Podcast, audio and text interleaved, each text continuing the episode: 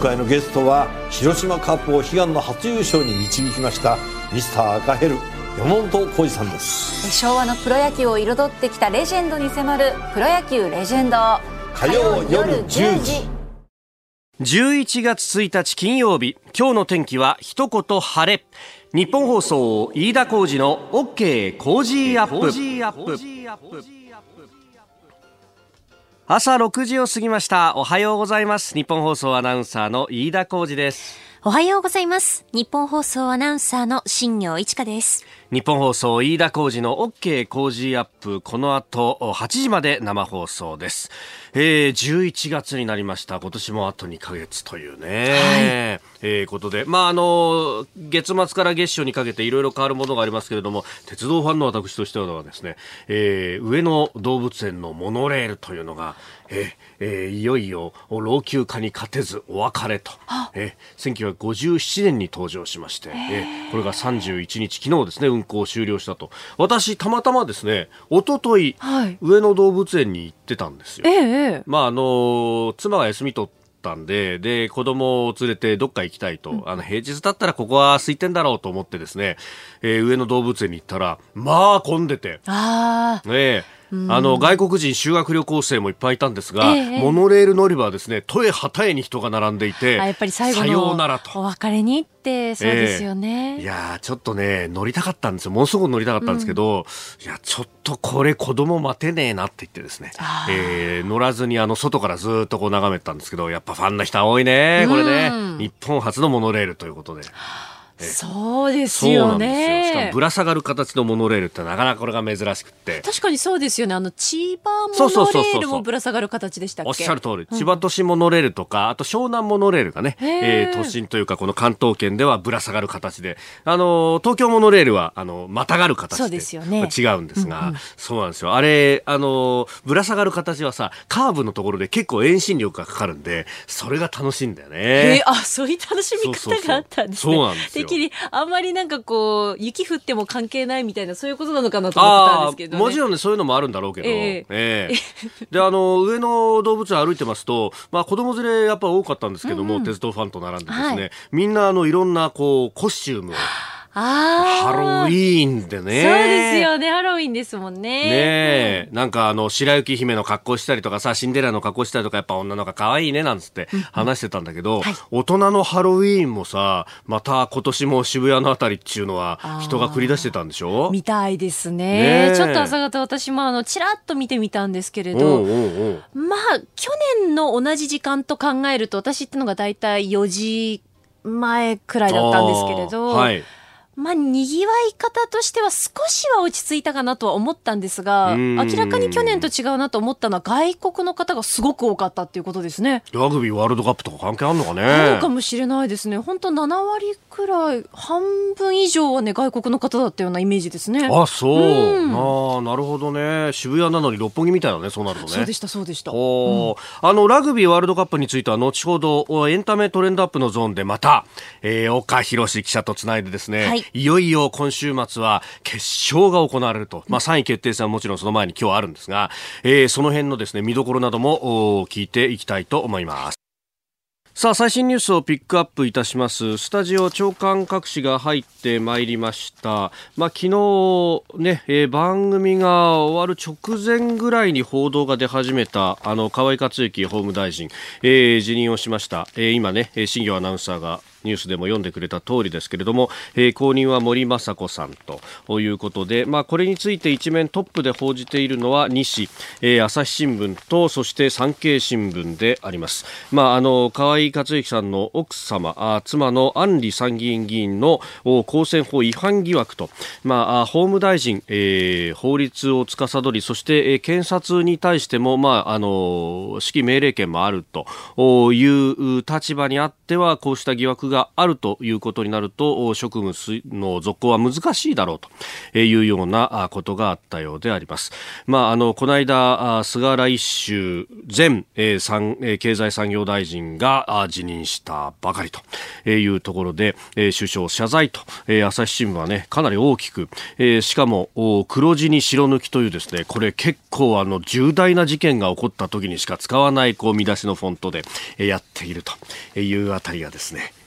えー、気持ちを非常に表しているなという感じもあります。で、それからまあ閣僚の発言云々の部分でいくと、えー、読売、それから毎日、西が英語の民間試験、えー、これを延期へ調整、あるいは読売はもう見送りというふうに打っております。えー、先ほど NHK も独自という形で打ってましたけれども、この大学入学共通テスト、英語民間試験の活用について、えー、見送りと。まあこれもね、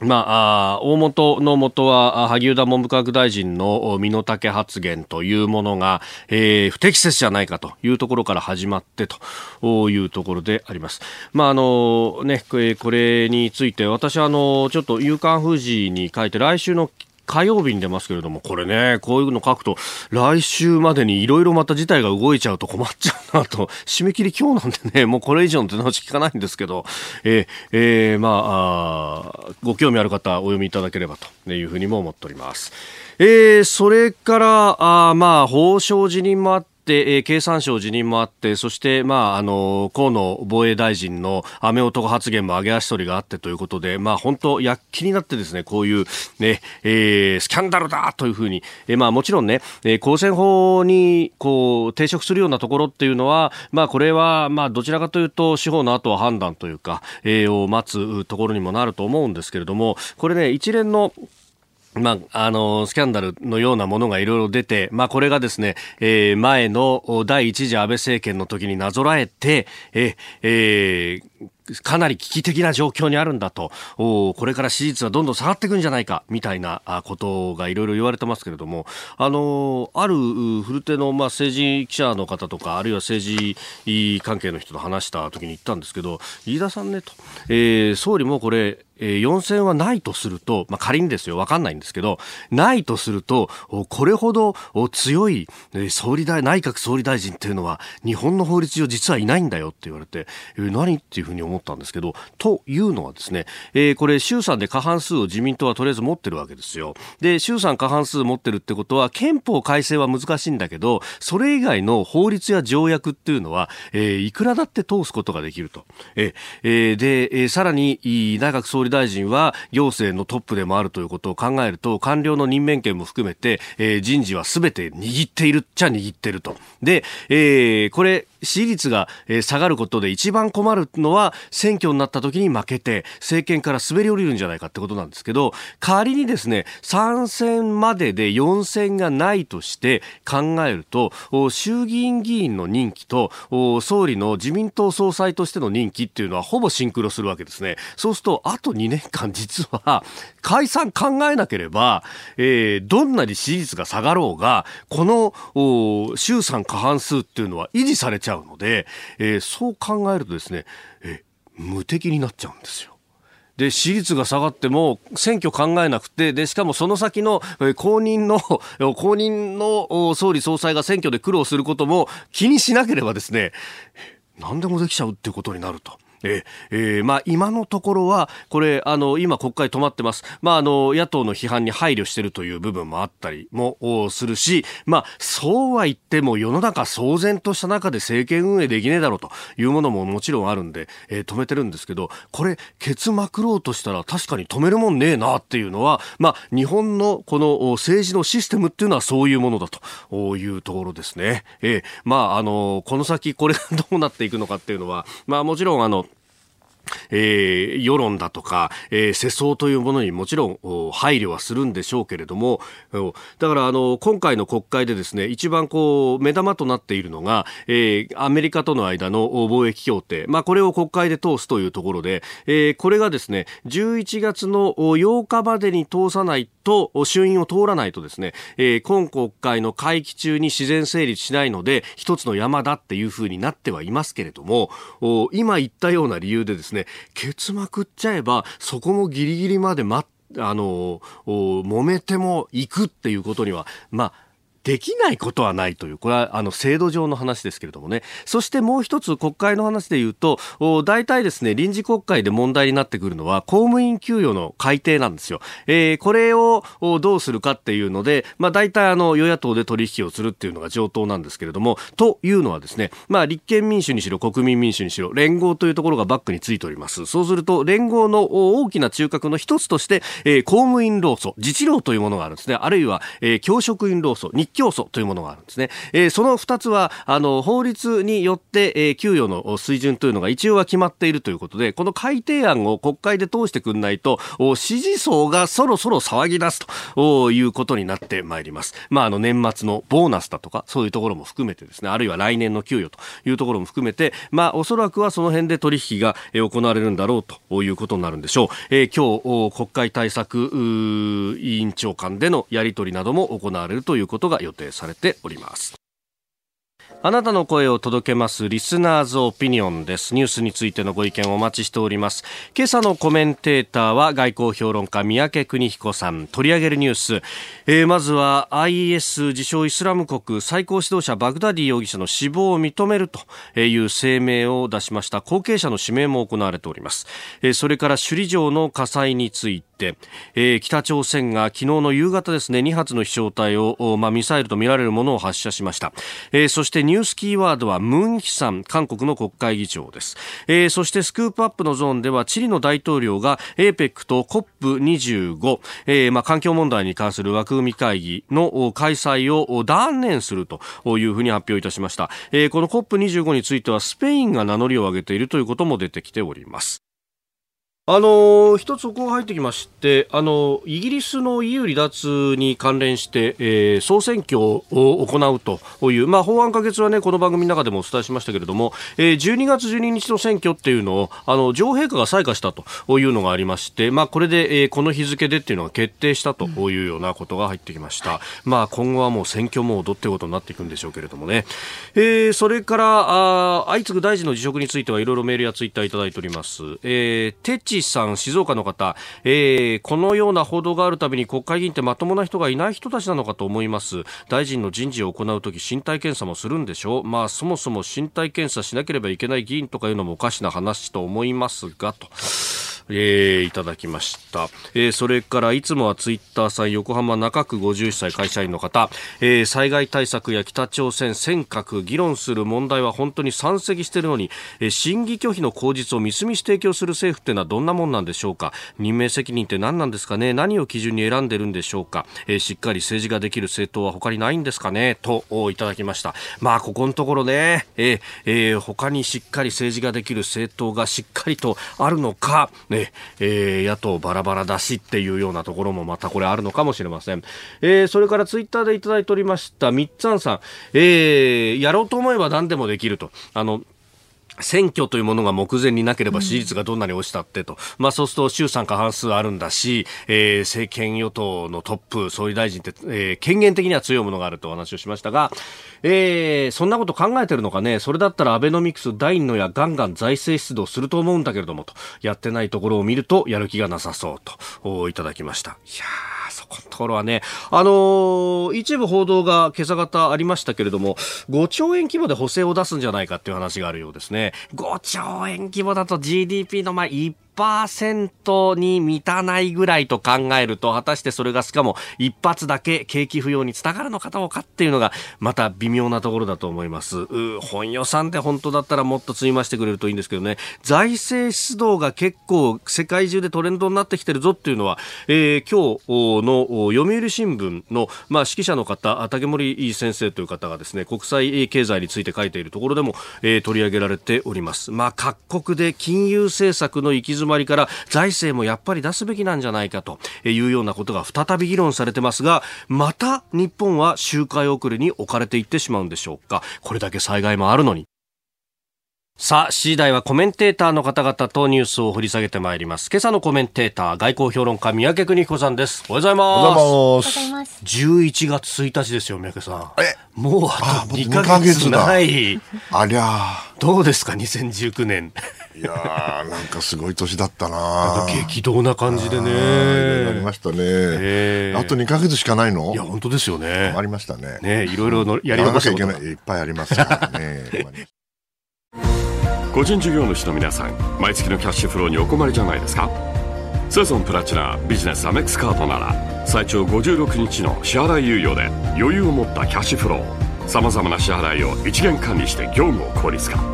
さあビジネスを後押しする一枚を。セゾンプラチナビジネスアメックスカード。ライブ配信アプリ17ライブ配信の魅力は何といってもいつでも誰でもどこにいてもスマホ一つあれば楽しむことができること。17ではライバーと呼ばれるライブ配信者によるトーク音楽バーチャルやゲームなどの様々なライブ配信や著名人を起用した番組配信を24時間365日お届けしています。さらに現在17では月曜日から金曜日の「オールナイトニッポンゼロをリアルタイムでライブ配信中。パーソナリティやスタジオの様子を映像付きでお楽しみいただけるほか17限定のアフタートークもお届けしています。ぜひアプリをダウンロードしてお楽しみください。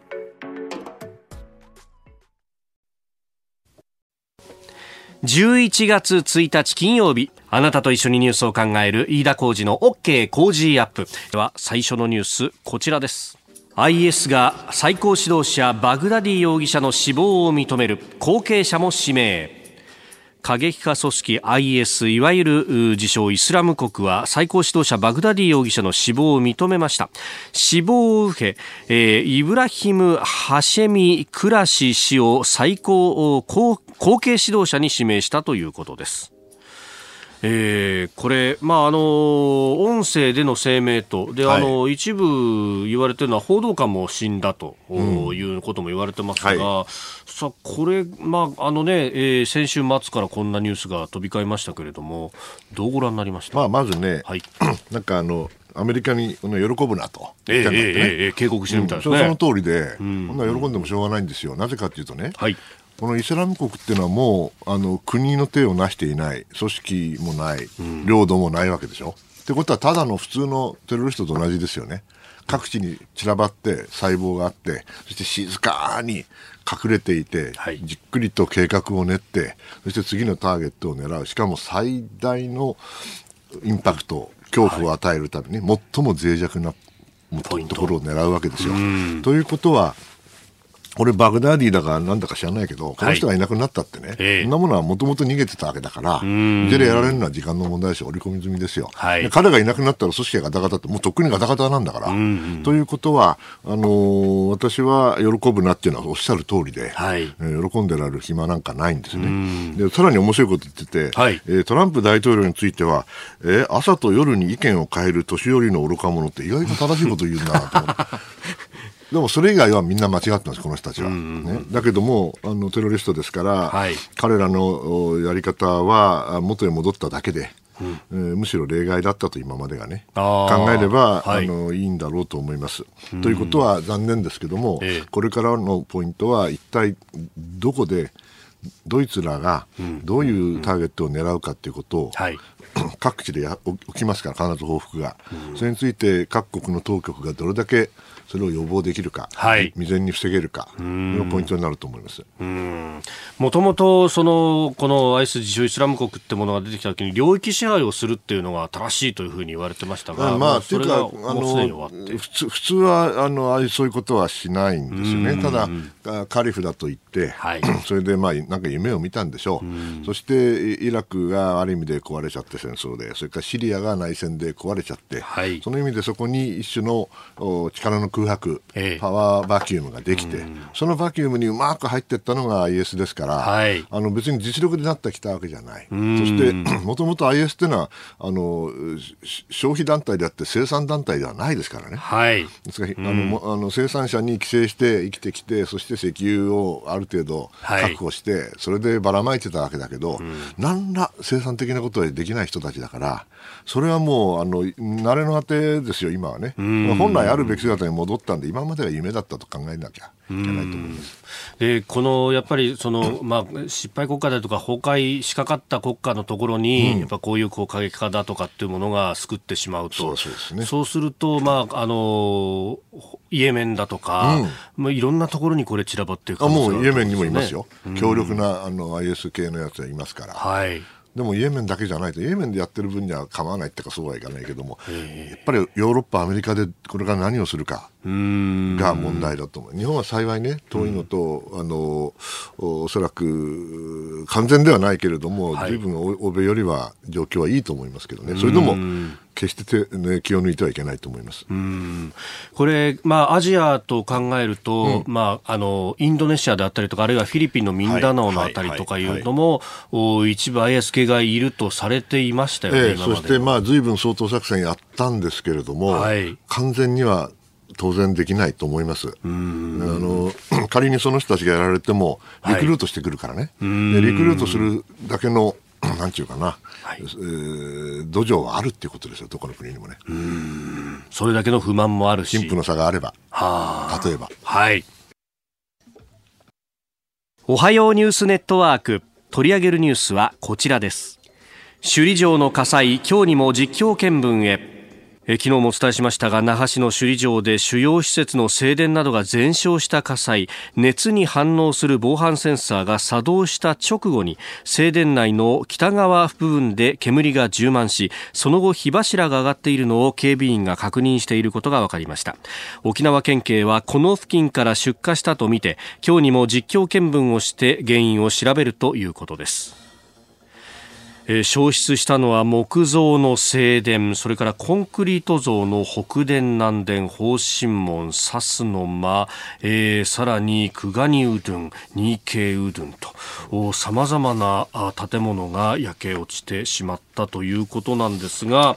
えー、現地を取材しているラジオ沖縄の久高誠アナウンサーと電話がつながってますんでその辺の事情を聞いていきたいと思います。久高さんおはようございます。おはようございます。よろしくお願いいたします。はい。さあ、あの、この火災、まあ、まだね、原因は分かっていないということなんですが、はい、なんか大きなイベントのこれ、真っ最中というか、今週末が本当クライマックスだったんですよね。そうなんですよ。えー、10月の27日の日曜日から、そして次の日曜日の文化の日まで、この首里城をメインにしたイベントが開催される予定だったんですが、今回の火災を受けてすべて中止となっております。なんかあの、このイベントの準備っていうのを、この火が出る直前までもやっていたっていうような報道もありますよね。そうですね。あの、火が出たと見られるのが、えー、現在まだ実況見分がこの後午前11時から、失礼しました、午前10時から行われる予定で、そちらで明らかにはなるんですが、はい、静電と見られておりまして、静電のその前の広場で、えー、作業をしていたということで、えー、まあ、こういったものがどう関係しているかはまだ不明ではあるんですけれども、それだけ、まあ、あの昼夜を問わず準備がなされていたということです。これ、あの、地元ではなんか号外も出たというような話もありますが、どういう報道されてますか？はい、えー、号外ではですね、本当に、えー、えー立ち尽くす人や涙を流す人の写真が多く掲載されていて、また皆さんも目にしたかとは思うんですが、ごうごうと赤く燃える首里城のあの暗闇の中にぼわんと浮かぶ風景というのがあまりにもショッキングで、立ち尽くす人たちの姿が多く掲載されていました。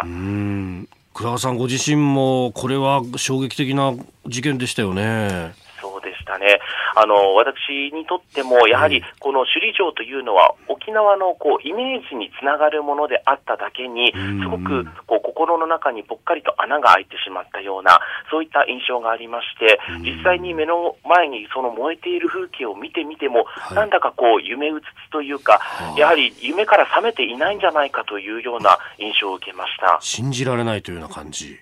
そうですね。まあこれ、世界中からね、観光客も多く集まる場所でもありましたもんね。そうですね。特に沖縄に関して言うと、あの、運転免許を持っていない外国の方、インバウンドの方が多く訪れるということで、モノレールで行ける観光地の第一1位に上がるのがこの首里城だったわけです。その中では観光面での被害というのも多く出そうです。うんまあね、いろいろ、おこれはね、あの、様々広がっていくかもしれないんですけれども。久高さん、あの、三宅邦彦ですけれども、はい、おはようございます。私今日新聞読んでて気になったのはね、この管理が国から県に2月に変わったと。いう話があって、はい、それとこの大きなイベントをやるということって何か関係があるんでしょうか？えーと、そのあたりというのは、おそらく、まあ、私のあの肌感覚ではあるんですけれども、うん、あの設備が大きく変わったのかあの、変わったということは特にはなくてですね、うん、えーと去年の12月に火災訓練も行われておりまして、その時にも異常はなかったということで、これは移管前の話になりますので、そういったところでは、あの設備がこう少なくなっているとか、こう管理がずさんになったというところは、えー、考えにくいかなというふうに思います。今回のような大きなイベントをね、国が管理の時にはできたんですか、はい、あそうですね、特にあの大あの国が管理というよりも、ええー、財団の方が主催して、主導してこれまでもやってきたというところがあるので、はい。なので、その部分に関しては大きく違いはないのかなという印象です。わかりました。まあ、いずれにせよ、これからね、実況見分が10時からあるということですから、まあ、それを待たないとなかなか予断は許さないって感じですかね、これはね。そうですね。あの、燃えた、後を見ているだけでもやはり心が痛む中で、えー、やっぱり前を向いていかなきゃいけないという機運も高まってきていて、はい、あの那覇市役所などでは募金活動が行われたり、募金箱が設置されたり、あと自主的にあの T シャツを作ってみんなで基金を集めようなんていう動きも出始めているので、えー、まあ、これから実況見分が行われた上で対策が行われて、うん、さらにまた再建への復興っていうのも、また復元っていうのも、動きとしては出てくるかと思います。これ、もともとね、あの、燃えた建物の復元の時も、日本中からね、宮大工の方とかも集まって、沖縄の方々と本当力を合わせて、あれ30年ぐらいかけてようやくってところでしたもんね。なんですよ、うん、この宮大工さん、その技術者の方々の技術の継承という部分もそうですし、はい。うん、あとこう、資材の確保というのも課題に上がっておりまして、当時、台湾から、えー禁輸されていたヒノキを使ったということで、特別に許してもらったという部分もありましたので、そこに関しては今回、資材はどうしていくのかというところも課題として挙げられています。なるほどかりました。久高さん朝早くからどうもありがとうございました。いいえありがとうございました。ラジオ沖縄久高誠也アナウンサーと電話をつなげました。まああの法令上必要なかったということでしたけれどもスプリンクラーもなくまあその炎症対策というところがね。やっぱり沖縄の象徴琉球の象徴ですからね、はい、ショックですよ私も。だから沖縄の方々どれだけショックかそうですよね。まあ、あ国としても全力でこれを復旧させるんだと。えー、そして玉城で日時も会見の中で必ず復元する県は全身全霊で取り組むというふうに明らかにしております。えー、では続いて2つ目こちらのニュースです。北朝鮮が2発の飛翔体を発射。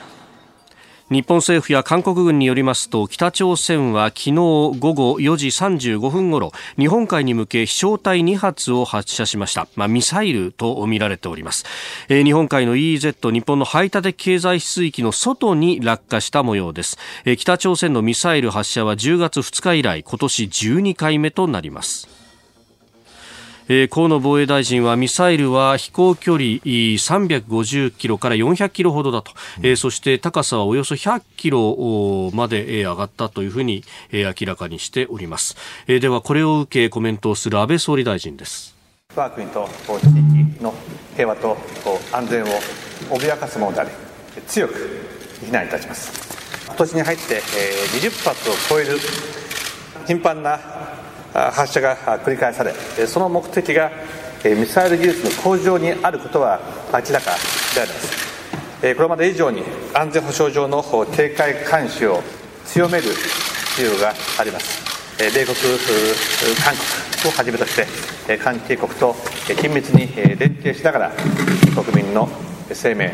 そして平和な暮らしを断固として守り抜いていく決意であります。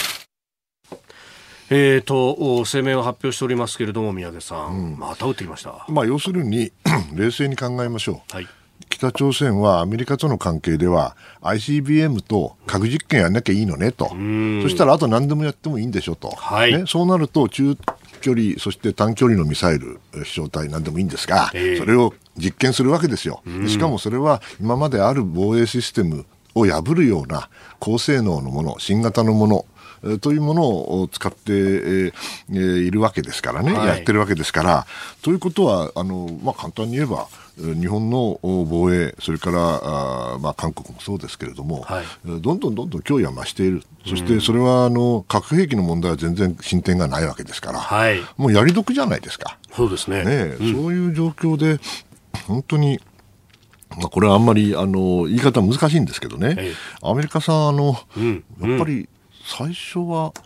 最大限の圧力だったんじゃなかったしたっけ、ねそうですね。少し圧力かけないとこれやりたい放題やりますよこの人たちと。この結局ロケットマン変わってないじゃないですか。ロケット撃ちまくってますよ、っていう話ですよ、ね、それでそれはあの恋したかどうか知らないけども、えー、それとはちょっと違うんじゃないですか。アメリカにはそれは届かないかもしれないけどね、はい。これ日本には届くんですよ。うんうん、で100キロの450キロでしょ、まあ、これは短距離ミサイルかもしれないけども、はい、いろんな形でロフテッドで上に上げたりしてねいろいろ長距離の、はい、中距離のものも撃ってるわけだから、うん、これはあの日本のミサイル防衛システムにとっても何にとってもね非常に気になることばかりですよね、しかも止まらないじゃないですか。ねえ。ー、今回はこれ北の国防科学院があ出してますけれども超大型多連装ロケットの連射実験を行ったというふうに報じたと。まあ、多連装ロケットであれば、はい、基本的には対象は 陸ですから韓国かもしれません。あこれに関して、うん、でもね、うん、でもそれでもあのどのような技術が全体として向上してしかもそれを止める、はい、要素がないということになれば、うん。えー、それは日本にもいずれ影響が出てくる。その意味では今までのやり方が間違ってたと私言うつもりはないけども、えー、もう少し圧力をかけるってことももう一回考えなきゃいけないんじゃないんですか？うん日本独自でというよりはアメリカも含めてみんなでやっていく。そういうことです、はい、個人事業主の皆さん毎月のキャッシュフローにお困りじゃないですか？セゾンプラチナビジネスアメックスカードなら最長56日の支払い猶予で余裕を持ったキャッシュフロー。さまざまな支払いを一元管理して業務を効率化。さあビジネスを後押しする一枚をセゾンプラチナビジネスアメックスカード。ライブ配信アプリ17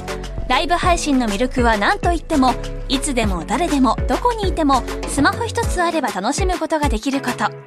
17ではライバーと呼ばれるライブ配信者によるトーク音楽バーチャルやゲームなどの様々なライブ配信や著名人を起用した番組配信を24時間365日お届けしています。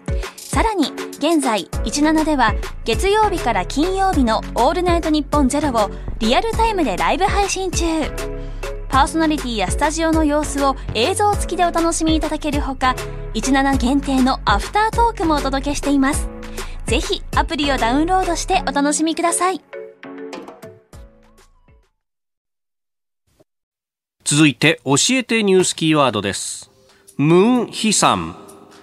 えー、ムン・ヒサンさん、韓国の国会議長のお名前です。このムン氏が今年2月、慰安婦問題の解決には天皇の謝罪が必要と、まあ、あの韓国では日曜というふうに言ったりするそうですが、えー、現在の上皇陛下に対して謝罪を求めたという発言がありました、えー、そこで、えー、日本の山東昭子参院議員が抗議をしたところ、えー、韓国のムン氏がお詫びを記した書簡を寄せていたことが分かりました、えー、これに対し山東氏は内容はこの内容では十分でないとして、10月にムン氏宛てに発言の撤回と謝罪を求める書簡を送ったんですが現在のところムン議長からの返答はないということです。まあ、あのムン氏はあの4日から G20 の国会議長会議に出席する予定で来日するということなんですが、えー、山東議長はあの謝罪と撤回がない限りは会談には応じないと、個別会談はしないというふうにおっしゃっているようです。まあね、これ もちろん無礼ということもあるんですけども、もともと事実誤認がありますよね、うん、これ、1995年の段階から、もう村山談話が出て、はい、度重なるそのおお詫びの気持ちをね、はい、日本政府は表明してますから、もうそれであの尽きてると私は思うんですよね。ええ、それを 今年唐突またどういう形であの状況でこういう発言をされたか知りませんけれども、はい、どう見てもポピュリズムですよね、非常にあの軽はずみな発言だと私は思うんで、まあ、あの1回の議員なら、陣笠議員ならいいですよ、しかし国権の最高機関と、まあ、日本では言われてい。る国会の議長が、こういう発言をするっていうのはやっぱり驚きですよね、えー、ですからその意味では日本側の 対応はまあ間違ってはいないんですけども、まあしかししょうがないね、うん、G20 で来ちゃうわけだから。来ちゃうわけだから。ね、来ちゃうわけだから、まあ、それは、はい、呼ばないっちゃうわけにもいかないし、えー、で来たら、それはそれなりの会議をしてもらって、はい、さよならと、いうことでしょ。うん。うんまあ、あの日韓関係に関してはね、ちょっと前に官房長官が雪解けの兆しもみたいなことを、まあ、あの日曜日の確かテレビで発言されたりもありましたけれども、まあ、さはさりながらその、おね、いわゆるその徴用工募集校の問題に関して、うん、もう、ね、あの差し押さえ、そして売り払いが目前だというような、こんなことされたら、こっちとしてはもうビジネスできないですよね。昨日あのアメリカの友達とゆっくり実はその話をしたことがあってあの面白かったんですよ。なぜかっていうと、はい、なんかあのアメリカさんもねもちろんよく分かってる人なんですよその人は。あのー、まあ、韓国も韓国だけどね、うん、日本も日本だっていうわけですよ。ほうほうほう。どうしてあの歩み寄れないんだというわけね。でね、それはね、まあ、わからないわけではない。はい、だけども、私はあのもっとあのきつい言い方を彼にしたんだけども、もしね、私が総理だったら、そういうこと考えるかもしれんと。しかしね、一応そのプロセスを動かす、つまり何らかの情報をして、そして向こうからも情報が来て、はい、そしてある程度の結果を出すと。いうような、非常に今の日本の状況では、韓国も同じだと思うけども、政治的に非常に難しい判断をしなきゃいけない。その時にね、あんたアメリカなんだと。ね、当然これをやるんだったらば、はい、いい意味でも悪い意味でもあの1965年の基本条約だって、うん、それから、まあ、ジーソミアだってね、はい、それはみんなあのアメリカと話をした上で、うん、仕掛けていって動かしていったわけですよね、はい、でうまくいったわけですよ、うん、であんたたちにやるのかと、うん、トランプさん全然関心ないじゃないと。何の援護射撃もしないし、はい、それどころか距離を置いてると。それの状況でね、そんなものを動かしたってうまくいかなくなるだけですよ、うん、でうまくいかないんだったらばそれはやらない方がいいんでね、ええ、でどうなんだっつったらね、うーって黙ってましたよ、うん、だけど、そこはねあのアメリカもジレンマ分かってるんですよ、はい、で特にジーソミアの問題なんていうのはね、これ日本よりもアメリカに対するものですからね、ですから本当は あのアメリカももっと怒ってもいいのかもしれないんだけども、はい、どうも関心がないのかなうん、それよりもあの金正恩に恋しちゃったのかどうか知らないけども、えー、ちょっと今までとは違う動きですよね。ですから、もしあの状況がつまり大統領が違えばですよ、はい、もう少しあのアメリカのあの動き、水面下の動きってのは出てきてもおかしくないと思うんだけど、そこら辺が僕は非常にあの、なんていうかな、メカあのメカニズムとしてうまく動いていないから、そのような状況でどうやってね、物事を動かすんだっていうのは、難しいなと思いましたね。だからアメリカはアメリカでそう思ってる人もいるんで、ちょっと驚いたっていうことでした。まあ、あのーね、局長レベルではアメリカからもジソミア破棄は絶対やめるべきだという声明は、ね、出ますけれども。局長で言ってもしょうがないんでね。問題は大統領ですから。あ、はい。えー、今日のキーワードムン・ヒさん。韓国国会議長でしたメール、ツイッター、様々いただいています。まあ、大臣の辞任相次ぐというところで、大和市武さん43歳会社員の方、立て続けに大臣を葬り去った文春法、週刊文春ですね。その情報収集力はすごいとしか言いようがない。こんなことで審議を止めるのは何事だという人もいるでしょうが、犯罪の疑惑があるのだから当然のこと。野党は文春の記事を頼りに徹底的にやるべきです。といただきました。うん、まあ、一見、おっしゃる通りなのかもしれないけど、はい、野党が文春の記事を頼り頼りに徹底的にやるって、じゃああんたたち、国政調査権どうなっちゃったの？と。そうですよね。え、文春の方が国政調査権よりもすごいの、うん、どういう国なんだろうと。いや、本当ですよね。ねもちろんね、文春がすごいんですよ。ええ、ええ。あの、だって、あの、やり方が全然違うから。うん。うん、だけども、だけど、それで、いや、そうなんですよね。国政調査権がひっくり返っちゃうの、うん、それはちょっと違うんじゃないかな。いや、強大な。頑張れよっていう話そうですよね、うん、強大な調査権限もあるし、だそれこそ関係者に話を聞くとかっていうのもいくらだってできるだろうし。うんね、本当にこう犯罪行為だっていうことになれば、市職の手だって動くだろうし、ってことを考える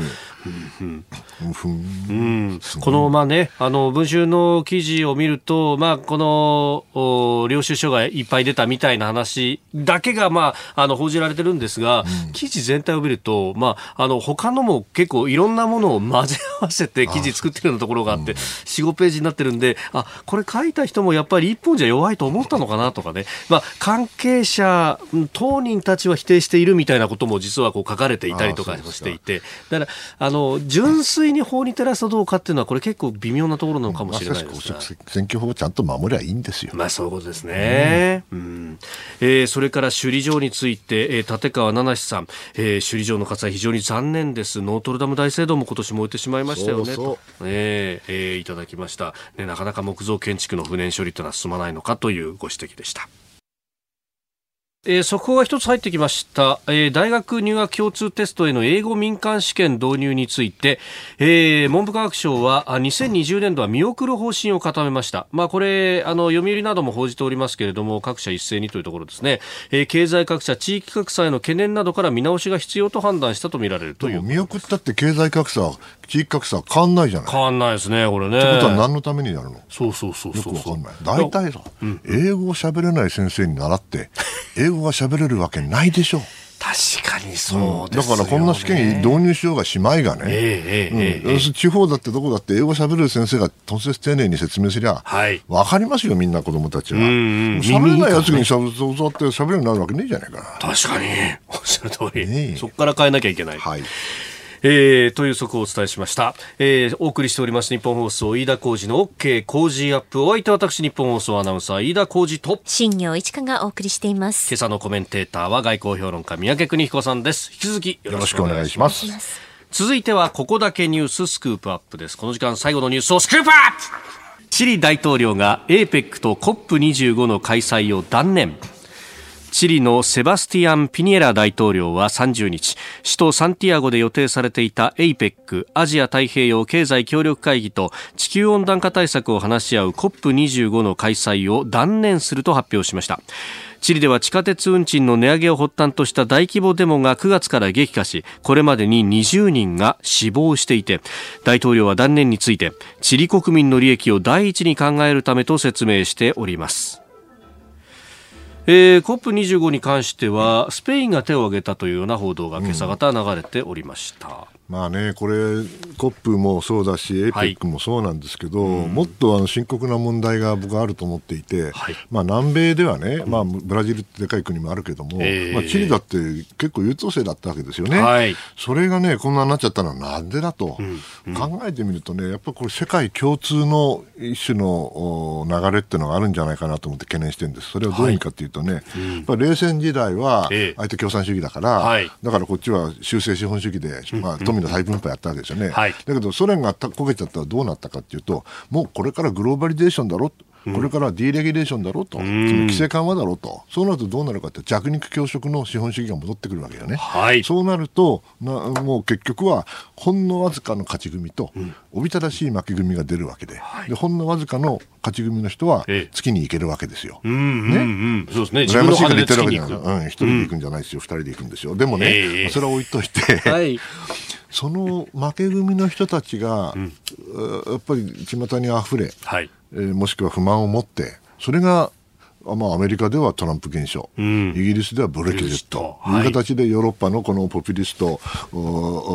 ナショナリストの政党を支えてるわけですよね、はい、でこれがね、やっぱりチリでも起きているんじゃないの、形を変えて、つまり最近、この問題の本質は貧富の差の拡大ですよね、はい、でも、もともと富の再分配やめたんだから、ええ、貧富の差の拡大するに決まってるんですよ。うんそうすると、うん、その問題はね、これあの、どうするかというと、あとそこでポピュリズムが出てくるわけよね、はい、でばらまくわけですよ、えー、でばらまくと財政おかしくなって、うん、これ大変だってんで引き締めなきゃいけない、はい、ね、税金も上げなきゃいけない、えー、そうしたらますます反対が来るこの悪循環のにはまっちゃってるよね。